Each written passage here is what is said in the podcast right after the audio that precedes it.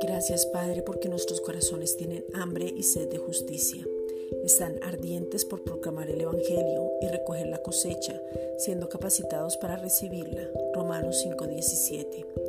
Te pedimos Padre, en el nombre de Jesucristo, que envíes esos obreros a tu mies.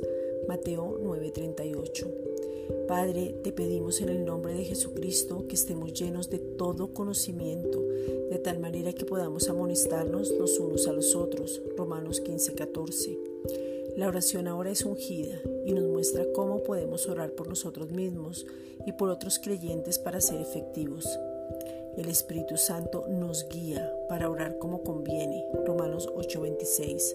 Somos efectivos por medio de la dirección del Espíritu Santo a causa de que somos tus hijos amados. Romanos 8:14. Tu palabra dice que pidamos sabiduría y hoy te pedimos sabiduría práctica para vivir en el nombre de Jesucristo. Tu sabiduría es pura, pacífica, amable, benigna, llena de frutos de justicia, sin incertidumbre ni hipocresía. Santiago 3:17.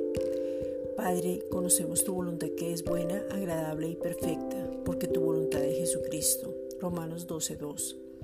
Y tu palabra dice que tu voluntad es la sanidad, la salud divina y no tener ninguna dolencia.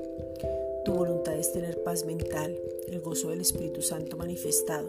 Galatas 5, versículos 22 al 23. Te pedimos, Padre, en el nombre de Jesucristo, que las personas puedan entender tu plan maravilloso. Les sea revelado el nuevo pacto para que desde ahí reciban la sanidad. Se puedan encontrar en la palabra, no desmayen, sino que sean fortalecidos en ti. Tu palabra dice que tú nos sacias de larga vida y nos muestras tu salvación. Salmos 91, 16. Padre, en el nombre de Jesucristo, te pedimos que esa palabra se cumpla en nosotros. Gracias, Padre.